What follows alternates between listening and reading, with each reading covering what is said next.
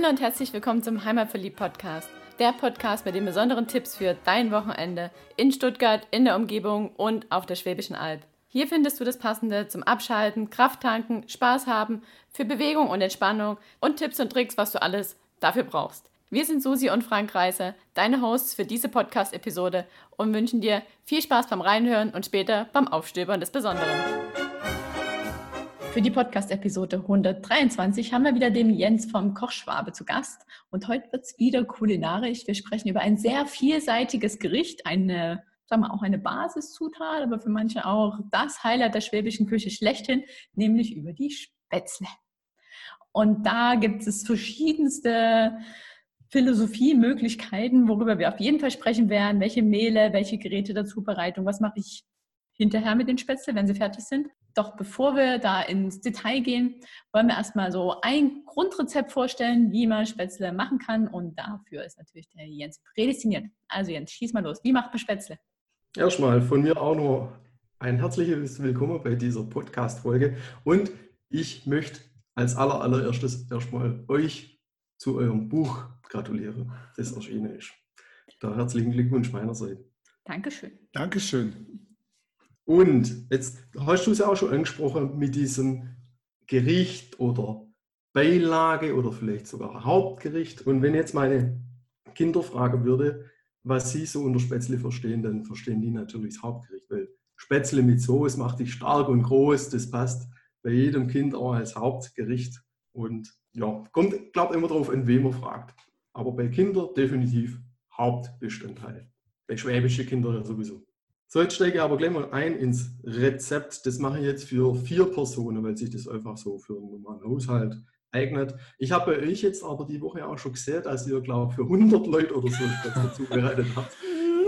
Das so ausgesehen. Ja, wir haben für zwei Leute gekocht und für die Tiefkühltruhe.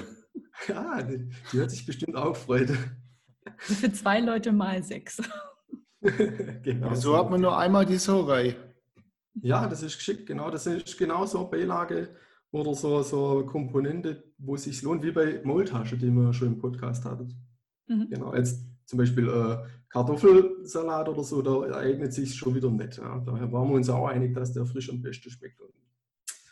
Naja, aber jetzt kommen wir zum Rezept. Okay, vier Personen. Da rechne ich einfach immer pro Person ein Ei, sprich in dem Fall vier Eier. Und dann 400 Gramm Spätzlemehl. Und dementsprechend Wasser. Da muss man dann sich rantasten beim Rühren, was man da ungefähr braucht. Aber ich sage mal, so 50 Milliliter pro Ei eignet sich da dann wiederum, also in dem Fall 200 Milliliter, aber nur so ganz grob über den Daumen pellt. Und dann nehme ich zwei Teelöffel Salz auf die Menge und ein bisschen Muskat. Beim äh, Spätzlemehl ist so, da kann man natürlich dementsprechend Spätzlemehl kaufen, ja, das gibt es ja auch schon fertig gemischt. Wenn man das jetzt aber zum Beispiel nicht zu Hause hat, dann kann man es auch selber machen und zwar nimmt man einfach normales Weizenmehl und Weizendunst oder Hartweizengrieß im Verhältnis 80 zu 20, also 80 Prozent Mehl und 20 Prozent vom Dunst oder vom Hartweizengrieß. So, wer sich jetzt fragt, was Dunst ist, da kann ich sagen, ich weiß es auch nicht zu 100 Prozent, aber im Endeffekt kann man sich vorstellen wie ein ganz feiner Hartweizengrieß. Also vom Mahlgrad einfach noch viel, viel feiner wie ein Hartweizengrieß, geht schon fast ein bisschen Richtung Mehl. So. Und das macht die Spätzle halt richtig bissfest. Und beim Wasser wiederum, da bietet sich zum Beispiel an, kein normales Leitungswasser zu nehmen, sondern Wasser mit Kohlensäure, weil diese Kohlensäure nochmal ein bisschen Biss in die Spätzle gibt. Als ich das erste Mal gehört habe, dachte ich, okay, kann ich auch Essig nehmen, damals. Und die waren halt auch bissfest. Die haben aber dann am nächsten Tag und sogar ein paar Stunden später schon richtig noch Essig geschmeckt. Das machen die kurz nach dem Kochen nicht, aber wenn sie ein paar, ein paar Stunden liegen, dann kann man sie fast nicht mehr genießen weil ich halt dieser Meinung war, okay, die, die Säure macht irgendwas mit dem Teig, dass es am Schluss bis fester wird. Deshalb wahrscheinlich auch das Mineralwasser. Aber ich bin ja kein Chemiker, ich bin ein Koch, der gerne ausprobiert und da hat sich halt Mineralwasser gut bewährt. Das waren jetzt die Zutaten. Jetzt gehen wir her und schlagen die Eier samt Salz und ein bisschen Muskat in eine Schüssel auf und, und verquirlen einfach homogen miteinander, dass das Salz schon mal in der Flüssigkeit ist. Und dann haben wir später auch nicht so das Problem, dass das Salz sich vielleicht nicht so gut verteilt, wie man es eigentlich wollte. Und in diese Flüssigkeit gibt man dann ein bisschen Spätzlemehl und ein bisschen Mineralwasser. also von jedem so ein Schucker und verrühre das wieder glümpchenfrei, dass es wirklich homogen bleibt und keine Glimmchen gibt. Und das wiederholen wir dann halt.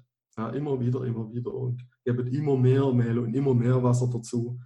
Einfach so lange, bis alles verarbeitet ist. Und dann schlagen wir den Teig so lange, bis der Blase wirft. In dem Moment bildet sich quasi das Klebergerüst, das Gluten.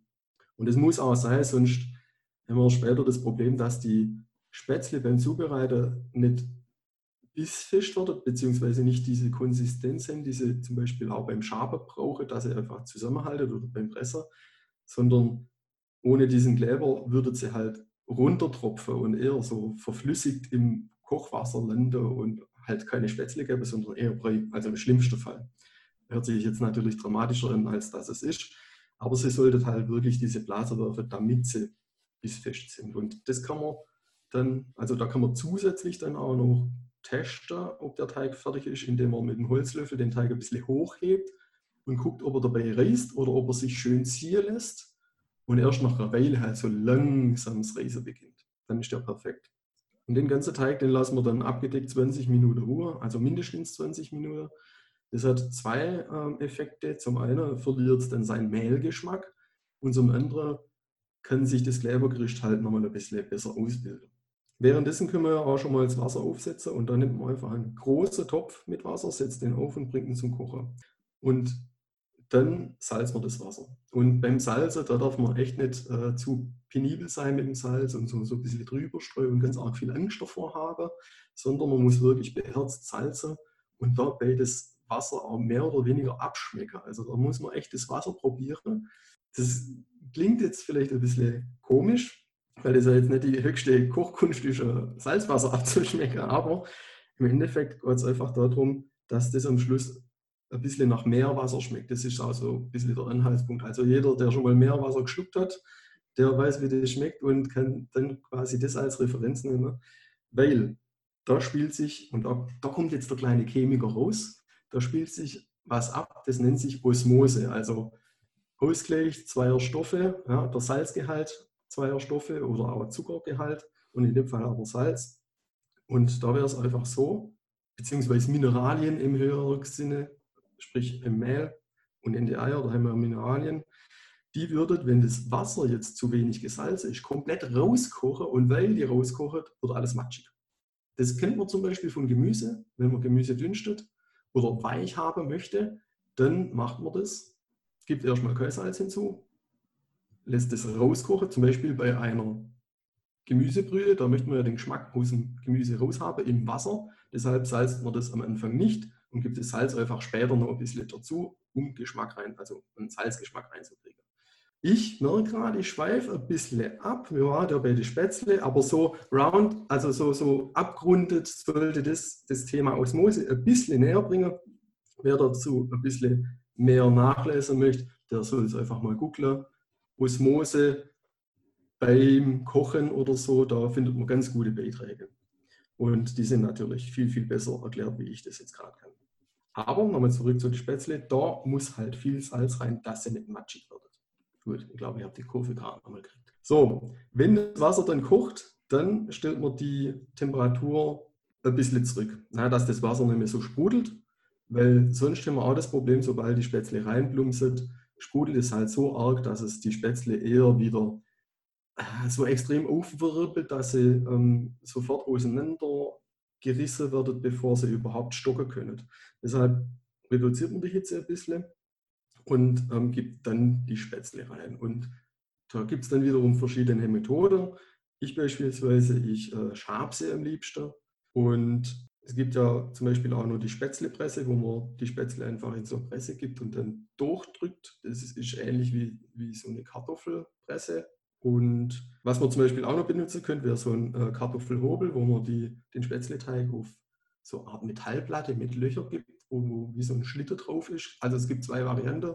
Es gibt eine mit Schlitten, da gibt man den Teig rein und fährt den Schlitten hin und her und ähm, schaut dann halt, dass die Spätzle durch die Löcher durchfließen, in Anführungsstrichen, und, und sich halt dort langziehen und ins Wasser plumpset.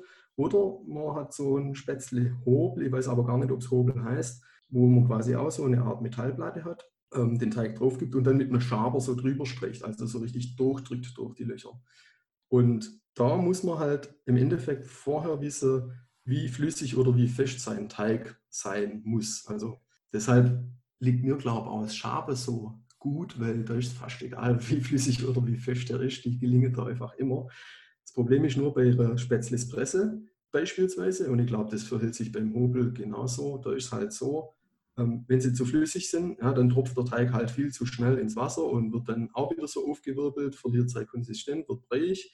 Und wenn es zu fest ist, dann tropft es halt entweder nicht oder man kriegt es nicht richtig durch die Spätzles gepresst. Was mir zum Beispiel auch schon passiert ist, ich hatte schon, einen, also jetzt bezogen auf die Spätzles Press, ich hatte einen extrem flüssigen Teig, den hat man zwar gut durchdrücken können, der hat aber dann so richtig dünne Fäden gezogen, die mit Spätzle überhaupt gar nichts zu tun hatten. Und im anderen Fall hatte ich dann einen zu festen Teig, da musste dann drucken wie ein Ochs und dachte, wow, die kommen gut raus, haben sich dann aber in der Öffnung so aufgewölbt, dass sie überhaupt gar keine Fäden gezogen haben, sondern ja, wie so Monsterknöpfle unter in der Öffnung hängen blieben und sich dann durch das, dass die halt so groß gewachsen sind, eher wieder zum Riesenklumpen verbunden haben.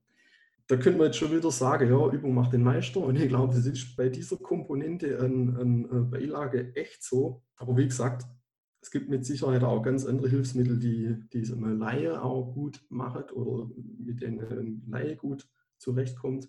Ich habe zum Beispiel auch schon mal ein ganz witziges Gerät gesehen. Das war ganz kurz gehypt irgendwo im Internet. Ich habe es dann aber nie wieder gesehen. Und das war der Spätzle Shaker.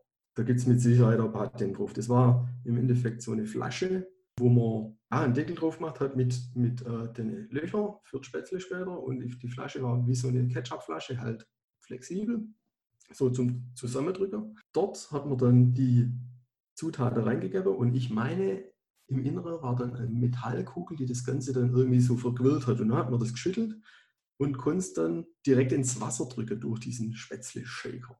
Fand ich ganz witzig. Auf der einen Seite, auf der anderen Seite dachte ich dann so insgeheim, okay, das Ding zu reinigen und die Reste, die da dann drin sind, da müsste der Teig ja dann erstens extrem flüssig sein, zweitens war das Gerät irgendwie nicht so groß, dass man sagen könnte, okay, man macht mal Spätzle für 100 Leute. Aber ein nettes Gadget. Wir haben eine Presse. Wir haben auch schon mit so einem Hobel probiert, als wir mal ein bisschen Experimente gemacht haben. Und da haben wir durchaus die gleichen Probleme gehabt wie du teilweise jetzt, dass dieser unter so raustropft sind zum einen oder der Teig war zu fest und dann hat es so einen riesen Klumpen gegeben.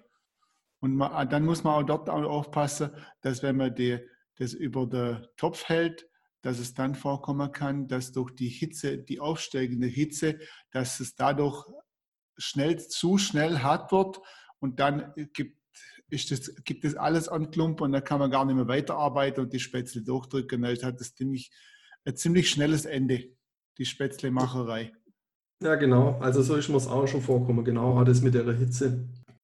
Bei der Presse ist ja der Vorteil, dass man einmal den Teig reinmacht, dann einmal durchpresst und dann nimmt man das Ding wieder vom Herd runter und vor allem muss man mit den Fingern noch kaum über das heiße Wasser.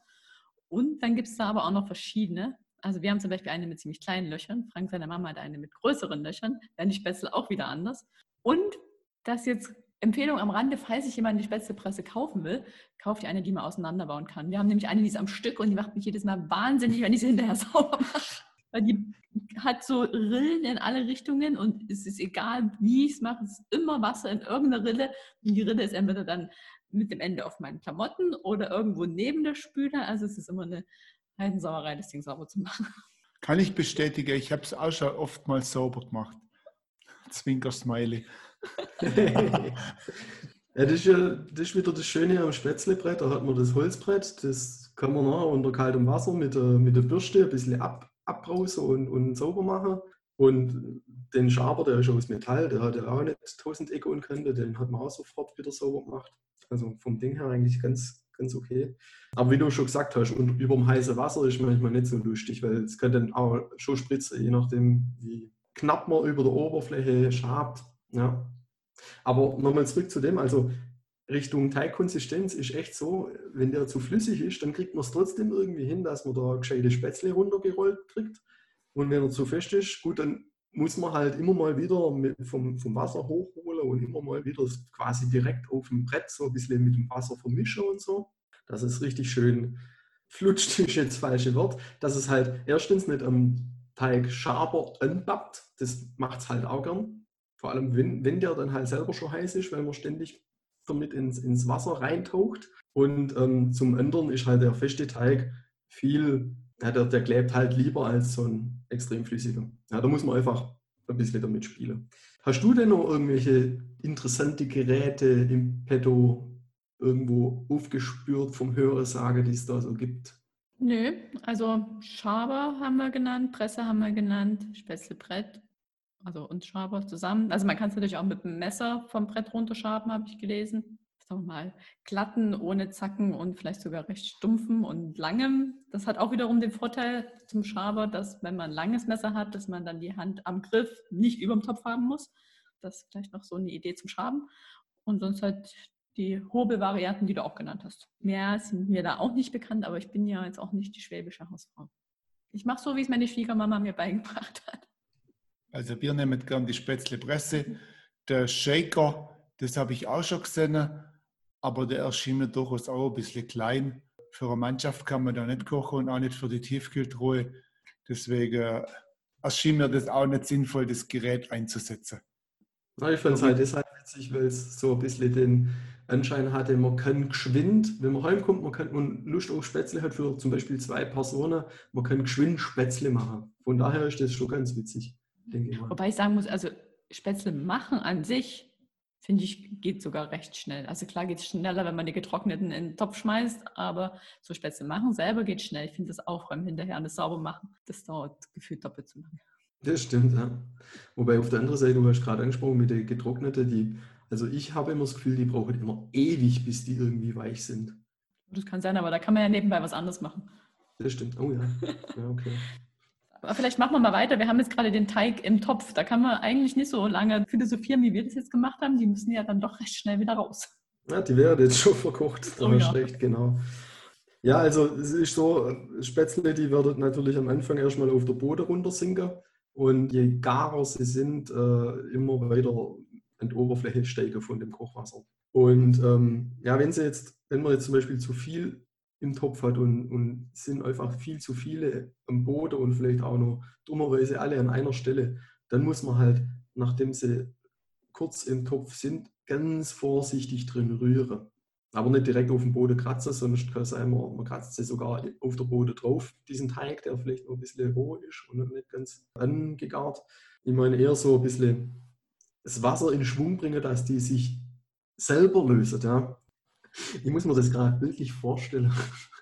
Und wie gesagt, am Schluss hat man halt zum Ziel, dass sie an der Wasseroberfläche äh, schwimmen, dann fertig sind und sobald es passiert ist, kann man sie dann äh, mit einem Schaumlöffel rausnehmen. Ja, die gießt man ja nicht ab wie Nudeln, weil man möchte dann noch ein bisschen weiter kochen. Und jedes Mal auf das Wasser zu warten wäre jetzt ein bisschen blöd.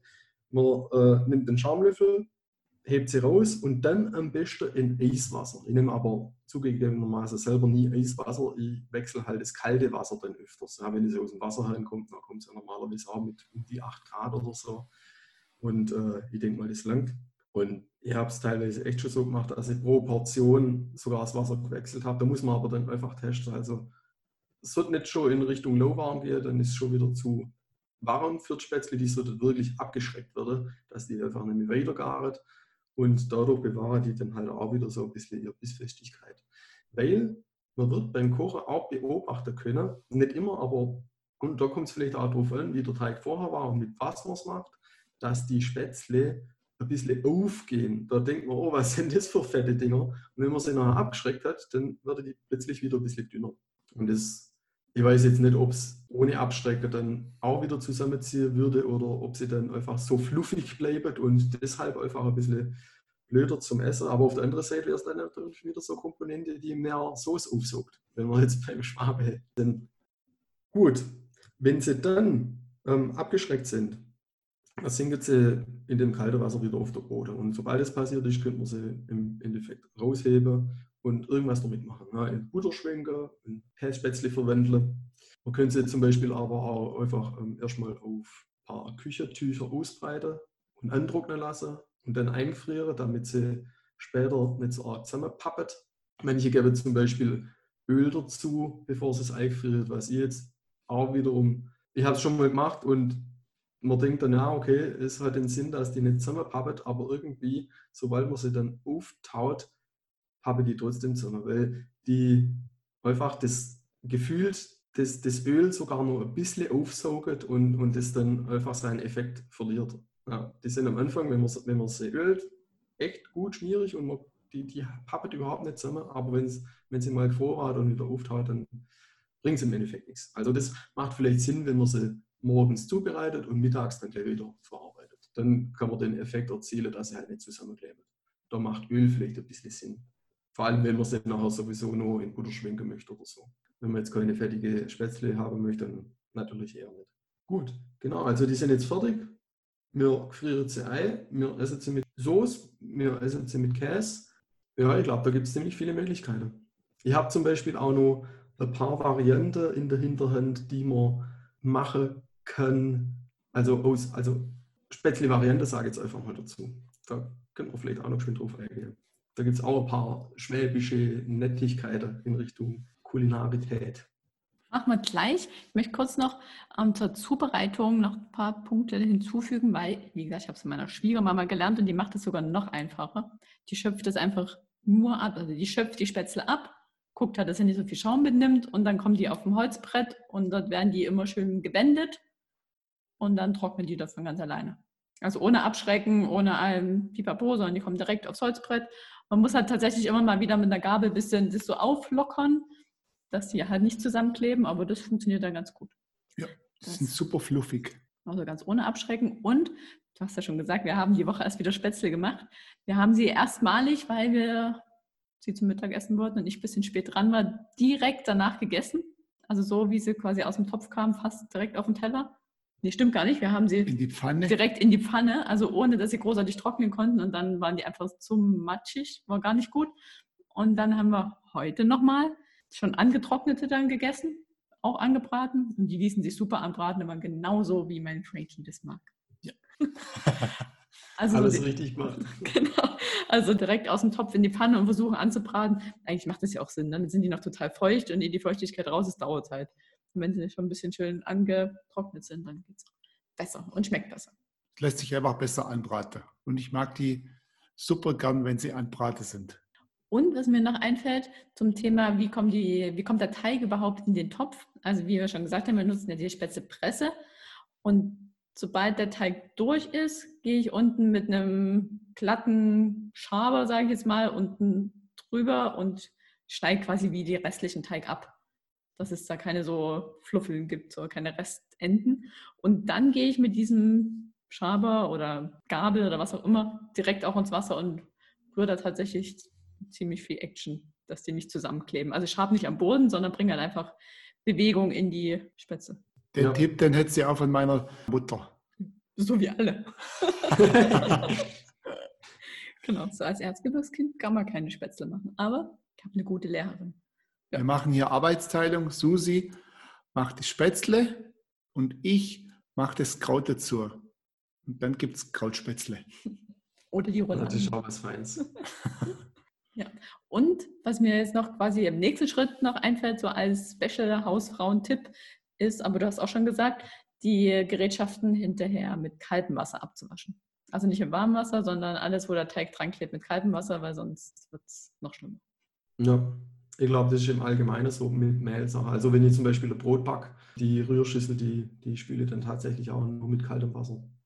Gut, dann schieß mal los mit deinen Varianten. Ja, also eine Variante, da, da, wird sich schon fast wieder Podcast-Folge lohnen. Das wäre äh, Wurstspätzle. Das ist sagenhaft und dazu ähm, auch was, was man schon mal im Podcast hatte, und zwar ein Kartoffelsalat. Wurstspätzle kann man sich vorstellen, na gut, der Name sagt es ja schon. Ja, im Endeffekt ist es fast wie eine Maultasche, nur in einer anderen Form. Also sind fast die gleichen Zutaten drin, wenn ich mir das jetzt so recht überlege. Von daher passt es vielleicht auch deshalb so zum Kartoffelsalat. Und anbraten sind die nämlich auch genial. Richtig gut. Also das müsst ihr definitiv probieren. Wurstspätzle macht man nämlich folgendermaßen. Man macht ein ganz normales Spätzlesteig. So. Und in den gibt man nachher noch ganz, ganz klein geschnittene gerauchte Schinkenwurst. Also gerauchte Schinkenwurst oder Krakauer oder irgendwas in die Richtung. Also nichts richtig gerauchtes, sondern eher so Frischwurst, die geraucht ist. Gerauchte Schinkenwurst halt. Und das kocht man dann wie ganz normale Spätzle. Allerdings muss man die dann schaben. Oder am, besten ist halt, wenn man sie schabt, weil man halt die große, in Anführungsstrichen große Wurststücke drin hat. Die gehen jetzt natürlich durch die Presse nicht so durch. Durch einen Hobel könnte es vielleicht funktionieren, kommt da immer drauf an, wie man es macht. Und ähm, das ist jetzt meine Variante, klein geschnitten. Ich habe jetzt aber auch schon von Bekannten gehört, die gäbe die Wurst richtig durch der Wolf, also so richtig, richtig fein mit in der Teig, dass das so, so richtig in der Masse aufgeht und mache dann Spätzle draus. So ähnlich wie Leberspätzle. Das wäre dann übrigens die nächste Variante. Einfach Leber durch der Wolf lassen zu, oder zu Brei machen im Mixer und dann in den Teig geben. Natürlich weniger Wasser. Und das Ganze dann als Spätzlesteig verarbeiten. Und ganz normal wie Spätzle machen. Und an der Brühe ist auch ganz lecker. Oder Leberspatze anbraten mit Ei. Genau, das ist auch genial, ja. Also die schmeckt ja. speziell richtig super. Also natürlich Spätzle anbraten mit Ei schmeckt immer gut, aber bei Leberspatze ist es ein besonderes Highlight. Leberspätzle ist auch sowas, da muss man nicht unbedingt der Leberfreund sein. Ich habe jetzt am Wochenende auch Leber gegessen, ganz, ganz frische vom, vom, äh, vom, vom Rindtier, vom Bauer war richtig gut. Ich bin jetzt aber nicht so der Freund von so einem Bolle Leber. Das kann ich ein, zweimal im Jahr essen, ist okay. Aber bei so Leberspätzle oder wie bei einer Leberwurst, da ist das ja gar nicht so der krasse Lebergeschmack, weil man halt viele andere Sachen drumherum hat. Von daher, das bietet sich zum Beispiel an, wenn man Leber essen möchte, aber jetzt nicht unbedingt eine saure Leber oder Leber äh, kurz scharf braten oder so essen möchte. Oder Leberknödel, ist genauso gut. Aber jetzt sind wir ja gerade bei den Spätzle. Und dann kann man ja zum Beispiel auch einen Teig Bärlauch geben oder so, auch klein gehäckselt. Oder ähm, auch zum Beispiel äh, Spinat, geht ja genauso. Schöne Farbe, schmeckt gut, einwandfrei. Genau. Wenn wir genau. gerade vom Thema Farbe reden, richtig gute Spätzle sind ja auch eher gelbe Spätzle, ne? Ja, und wie kriegt man das hin? Los damit! Also das wissen auch erst seit neuestem, weil wir ja mit dem Matze von den Streuobsthühnern ein Insta-Live gemacht haben und ihn gelöchert haben zum Thema Hühner und Eier. Und er hat gesagt, wenn die Hühner halt viel Gras fressen, dann ist das Eigelb so richtig kräftig gelb und färbt auch die Spätzle dementsprechend gelb. Also die Spätzle, ja. die ich jetzt gemacht habe, waren gleich. Das waren keine Streuobsthühner-Eier, sondern Supermarkteier. Man sieht es auch gleich. Aber wenn man so solche Eier nimmt, kann man natürlich auch Kurkuma reinmachen, dann werden sie auch gelb. Schmeckt aber anders. das ist aber beschissen. Aber wir können ja zum Beispiel auch darüber reden, was wir nächstes Mal machen können. Vielleicht wäre das ja irgendwie was in Kombi mit Spätzle. Da bietet sich so ein schwäbisches Nationalgericht, glaube ich, an. Würstle gibt es dann auch noch dazu. Die machen wir dann dieses Mal bei dem Gericht dann nicht in die Spätzle rein, so wie du gerade erzählt hast, bei deiner Wurstspätzle, sondern die isst man in dünner Form dazu. Und dann nur Senf. Und was gibt es dann? Mmh, was könnte es sein? Was ganz Großes. Das ist größer wie Stuttgart, jetzt Äpfel und Pferdle sagen. Linse mit Spätzle und der Seitenwürste dazu. Und für den, was mag, wie ich gerade schon gesagt habe, nur Senf. Da fallen mir gerade noch ein paar Dinge ein, die, die da auch wieder die, die Geister scheiden lassen. Wird lustig. Ob Speck reingehört oder nicht zum Beispiel. Ja, ich verrate jetzt gar nichts, aber da bringst du mich schon wieder auf die nächste Idee. Ne? Ich habe gerade eine andere Komponente gedacht. Beginnt mit E. Essig. Schon jetzt voran, nicht so viel. Also, bevor ihr jetzt hier weiter schon in die nächste Podcast-Episode abschweift, lasst doch mal noch über das Mehl sprechen. Weil ich habe gelesen und ich glaube, ich habe auch von meiner Schwiegermama gelernt, dass man ja früher mehr Dinkelmehl auf der Schwäbischen Alb hatte und nicht so dieses Weizenmehl, was wir heute haben. Und weil das Dinkelmehl von Natur aus schon viel mehr klebt, hat man viel weniger Eier gebraucht, um den Spätzleteig gescheit hinzubekommen und auch weniger Eier gehabt. Dementsprechend hat sich das sowieso gut ergänzt. Also es gibt spezielle Rezepte, wo es eins zu eins verwendet wird, so wie du sagst, also ein Ei, 200 Gramm Mehl. Und es gibt spezielle Rezepte, wo 500 Gramm Mehl und ein Ei drin stehen. Dann ist aber eher Dinkelmehl. Ja, klingt interessant. Und was noch bei der Zutatenliste so ein kann man machen, muss man aber nicht ist, du hast jetzt gesagt Wasser oder Mineralwasser. Oder an Sonntagen kommt sogar Milch ins Spätzleteig. Aber nur an Sonntagen. da bin ich jetzt gerade echt am überlegen, warum. Ist das was so Besonderes? Hat man da darf man da nur sonntags was machen oder hat man sonntags mehr Milch übrig? Hm. Nee, ich glaube, es war eher, weil wenn man Milch reinmacht, ist das schon was Besonderes, dann werden sie noch irgendwie besser. Und weil man halt auch nicht so viel Milch hatte, genauso wenig wie Eier, darum nur Sonntag. Was Besonderes. Ich denke, auf dem Bauernhof hat man ja die Milch hergegeben, die hat man verkauft, da hat man Geld dafür gekriegt und dann hat man nur an besonderen Tagen da was davon abzwackt. Möglich, ja. Kann auch sein, ja. Und dann habe ich heute noch was gelernt bezüglich, ähm, was kann ich mit den Spätzlen noch machen. Muss ich mich ja outen, dass ich bis heute nicht wusste, was Geisburger Marsch ist. Aber jetzt weiß ich es. Und ich weiß auch, warum es so heißt. Also Geisburger Marsch ist quasi eine Suppe, ne? da kommen so Kartoffelschnitze rein, Spätzle und Fleisch. Der Frank hat da was von Gemüse erzählt, aber ich glaube, das war nicht der ursprüngliche Gedanke dieses Gerichts, weil das wo von der Wirtschaft in der Nähe einer Kaserne in Geisburg immer hergestellt wurde, aus den Resten, die da am Abend noch übrig waren und dann die, das weiß man nicht genau, möglicherweise nur die Offiziere, möglicherweise auch alle von der Kaserne um die Ecke, dann zu dieser Wirtschaft marschiert sind, darum Marsch, um dort sich noch eine Zusatzportion Essen abzuholen, weil sie in der Kaserne nicht genug gekriegt haben. Und darum heißt es Geisburger Marsch. Und ich muss auch sagen, dieses Wissen habe ich tatsächlich nicht von meiner Schwiegermama, sondern von der Elke Knittel aus dem Buch, was ich schon öfter zitiert habe, das heißt Spätzle, Maultaschen und Co. Da stehen so Geschichten und Sagen und ja, viele verschiedene Rezepte zu solchen Leibgerichten wie Spätzle drin. Ja, also ich weiß genau, warum Susi das von ihrer Schwiegermutter, also meiner Mutter, nicht kennt, weil ich das Gericht von meinen Eltern auch nicht kenne. Das hatte meine Mutter nicht auf dem Kochplan bei sich irgendwie ist es wohl nicht so sehr in der Süden von der Schwäbischen Alb vorgedrungen. Stuttgart ist halt auch weit weg. Ja, Stuttgart ist ziemlich weit weg von der Westalb, sozusagen. Ja, man kann ja auch nicht immer alles kochen. Ich meine, jetzt gerade bei meiner Challenge zum Beispiel, da mache ich ja ein Jahr lang wirklich jeden Tag was anderes. Und ich habe jetzt schon Gerichte gehabt, da haben mir quasi meine Kinder beim, beim Essen schon fast geköpft, weil sie gesagt haben, Papa, voll unfair, das dürfen wir erst wieder in einem Jahr essen. Weil sie es halt so mochtet.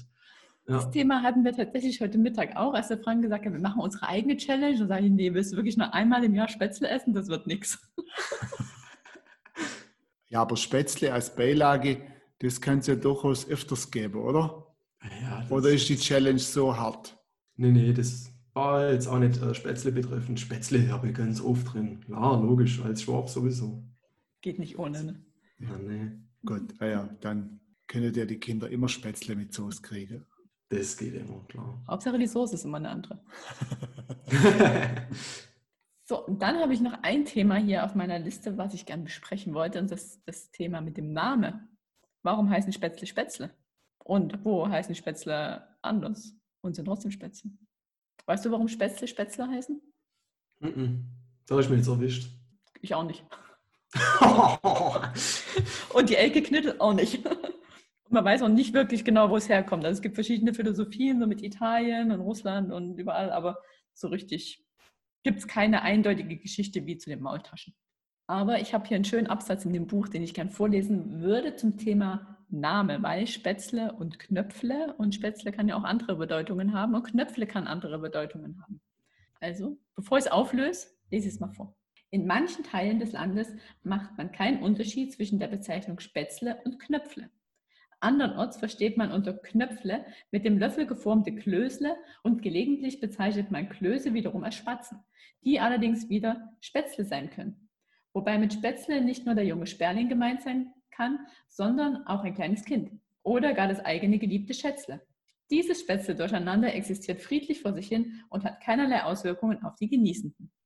Also es gibt tatsächlich die Meinung, dass Spätzle und Knöpfle das gleiche sind. Finde ich voll unlogisch. Für mich sind Knöpfle irgendwie klein und rund und Spätzle Würmer. Für mich auch. Für mich auch. Wir sind uns einig. Wenn die anderen es anders nennen wollen, dürfen sie es aber trotzdem. Ich denke, jetzt haben wir genügend über Spätzle gesprochen. Fällt dir noch was ein, was man an Spätzle noch anders machen könnte? Noch welche Raffinessen, die wir jetzt noch nicht besprochen haben? Kartoffeln könnte man noch reinmachen. Stimmt. Das hört sich echt interessant an. Also weichkochte Kartoffeln und dann äh, quasi manch wie so Püree durchpresst und dann mit dem Teig. Mhm. Ja, das hört sich gut an. Ich habe schon wieder was auf meiner Liste. und was mir auch noch sagen muss, man kann Spätzle ja auch kaufen. Ich habe heute auf Instagram eine Umfrage gemacht, Spätzle selber machen oder Spätzle kaufen. Da scheiden sich die Geister und dann fiel mir im Nachhinein ein, man kann ja Spätzle auch in verschiedenen Varianten kaufen. Also man kann sie quasi wie unsere frisch zubereiteten im Kühlregal kaufen oder halt getrocknete. Aber ich glaube, da war die Meinung ziemlich einig, getrocknet geht eher nicht.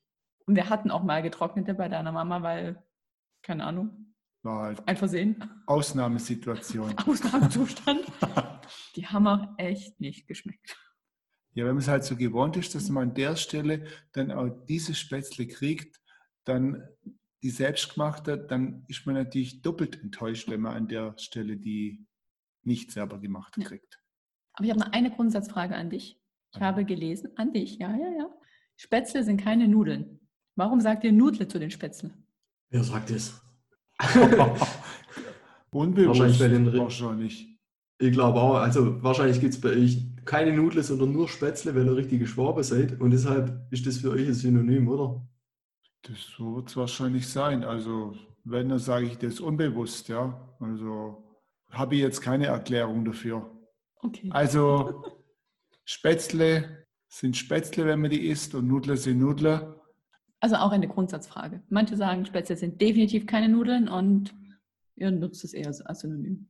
Ja. Aber Spätzle, wenn Spätzle zur Nudel gehört, dann sind Spätzle die beste Nudel. ich finde das ein schönes Wort zum Schluss. Spätzle sind die bessere Nudel. also, nächstes Mal gibt es Linsen. Spätzle kann dann ja jeder selber machen und dann wird es lecker. Ja, mit Sicherheit. Also dann, Spätzle sind die besseren Nudeln und wir sagen viel Spaß beim Nachkochen. Viel Spaß und lasst euch schmecken und probiert Spätzle in allen Variationen aus. Es wird sich lohnen.